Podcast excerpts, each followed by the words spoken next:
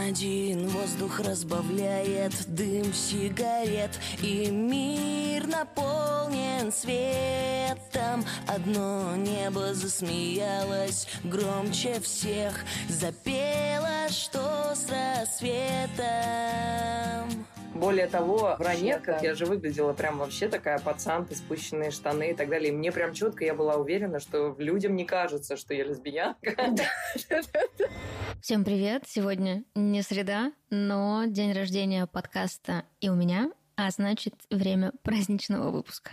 Это правда огромный для меня праздник поговорить с Леной из ранеток потому что я никому об этом не говорю, но это единственная подростковая группа, по которой я фанатела. У меня вообще не получается так относиться к музыке.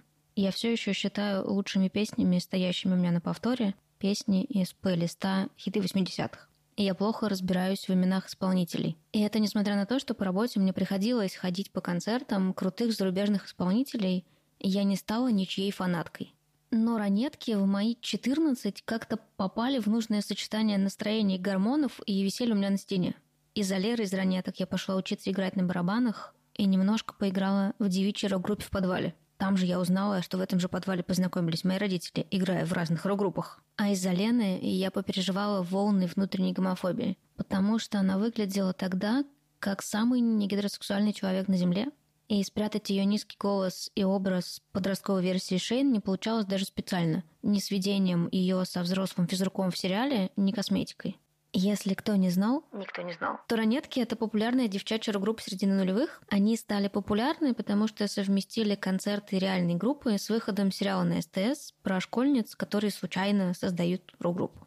Лена была самой нефеминной участницей группы, а я выглядела так в жизни. И девочка, которая травила меня в школе, не упустила возможности, раздавая роли ранеток в классе.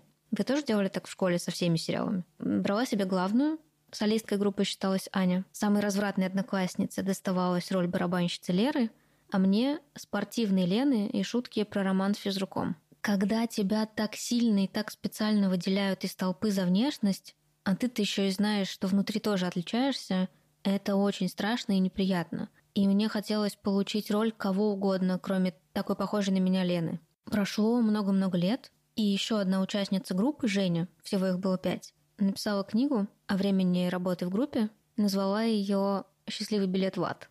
Она там рассказала, что они все пережили психологическое и физическое насилие со стороны взрослых продюсеров. В целом, ее описание полностью соответствует тому, как создают такую атмосферу педагоги в школах и тренера в секциях, откуда потом выходят десятки историй о домогательствах. Например, ранеткам говорили, что их продюсер – это папа ранетка, и со всеми проблемами нужно идти только к нему.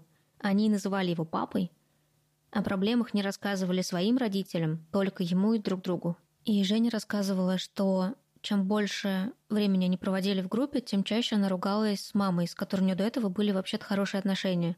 Но они постепенно отдалялись от своих семей и как бы полностью ощущали ранеток и все происходящее вокруг семьей. Женя рассказывала, что физического насилия в формате «взяли за шею, раздели» не было, но могли сказать «ты боишься лишиться девственности, я тебе помогу» и рекомендовали завести девочкам романы с руководителями СТС и бесконечно шутили про секс. Первой из группы ушла Лера, и это сопровождалось слухами о том, что она смогла разорвать отношения с их 45-летним продюсером. Позже он женился на другой ранетке. Еще рассказала, я так понимаю, с разрешения Лены, что Лену коснулись жуткие моменты с психологическим насилием, когда целая группа взрослых уговаривала ее начать отношения с кем-то из продюсерского состава. И она даже попыталась их послушаться когда позже перестала это делать, ее еще долго за это травили. Из-за этой книги я решила пойти почитать, как вообще дела у ранеток сейчас, и оказалось, что Женя и Лена единственные, кто как-то вслух критично переосмыслил свою подростковость и называет насилие насилием. Еще раз подумать про ранеток уже после 25 лет заставило меня понять, что мое отношение к Лене в школе было внутренней гомофобией. И я поймала себя на мысли, что вообще-то в идеальном мире Лена Ранетка в мои 14 должна была быть квир-иконой таких же юных девочек. И если бы ее персонажу позволили быть не гетеросексуальным, это было бы так органично и так полезно для психики тысяч девчонок, потому что показало бы, что с ней все в порядке. С ней, с ее образом всегда все было в порядке, если не пытаться насильно засунуть ее в отношения с мужчинами и искусственно феминизировать. И как жаль, что меня пугала схожесть с ней в школе, и как здорово принять ее сегодня. Пусть и настоящая Лена Ранетка ни за что не может оказаться не гетеросексуальной. Такого в России точно не бывает, подумала тогда я. А около года назад Лена Ранетка, которая нормально зовут Лена Третьякова, переехала в Аргентину, написала пост, в котором сказала, что у нее есть жена и скоро родится ребенок. А сегодня мы поговорим сразу со всей ее семьей. С самой Леной, с ее женой Дианой. Я, я вообще не знаю, почему, почему я до сих пор с тобой. Их сыном Лео, собакой Мишей и котом, чего имени я не узнала, потому что он вел себя тише всех, и я его не видела и не слышала. Иди сюда. У нас только кошка спокойная, тихая. Все остальные нет. Все, Включая все нас остальные тоже. нервно больные.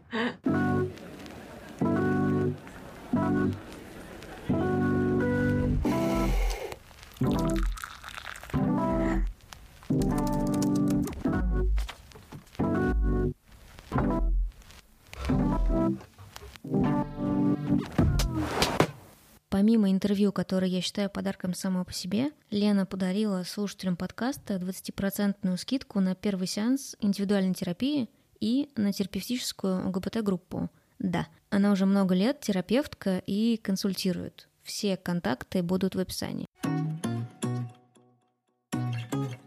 А когда мы начали встречаться, это уже был 2015 год. И когда я, собственно, первый раз приехала брать интервью у Лены, это уже где-то года полтора, наверное, ранетки как распались. Она занималась йогой, она была вся в йоге, я тогда слушала. И такая, ну, конечно, настрана у тебя в голове. Прежде чем мы с Дианой сошлись, э, я себе внутренне сказала, все, с девушками никогда. У меня были трудные отношения до этого, то есть для меня вообще норма была вот весь абьюз, который происходит, да, там в разных красках. Мне тогда казалось, что так все живут. Ну, поклонницы, да, у меня больше поклонниц, чем поклонников. Дочь, а скажи, а ты там это, ну, там с девочкой целовалась когда-нибудь? И она улыбается. И идешь, и так за ручку берешься, а, блядь, по спине все равно привычно холодочек, холодочек думаешь, а что сейчас вот э, посмотрят, скажут. И каждый раз я чувствовала отвращение, каждый раз я не понимала, почему я здесь, почему я это делаю. Спасибо, что вы нас пригласили. Я сегодня многое слушаю, чего обычно Ой, не слышу. блин, хватит уже прибедняться-то, а? И по ощущениям, на самом деле, когда вот камин был в Инстаграме, когда мы уже сюда приехали, для меня это было потрясающим освобождением. И многие люди писали э, в директ, да, те, кто тоже относится к сообществам, там, что, блин, э, это огромная поддержка. Вот в этом плане мне вот это самое важное.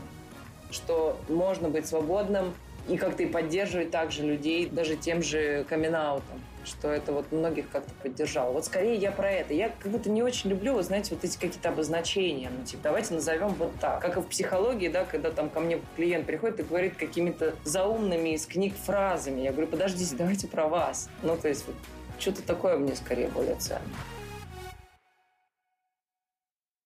Как вы уже поняли, весь выпуск будет только по подписке в платном канале, ссылка на который тоже будет в описании.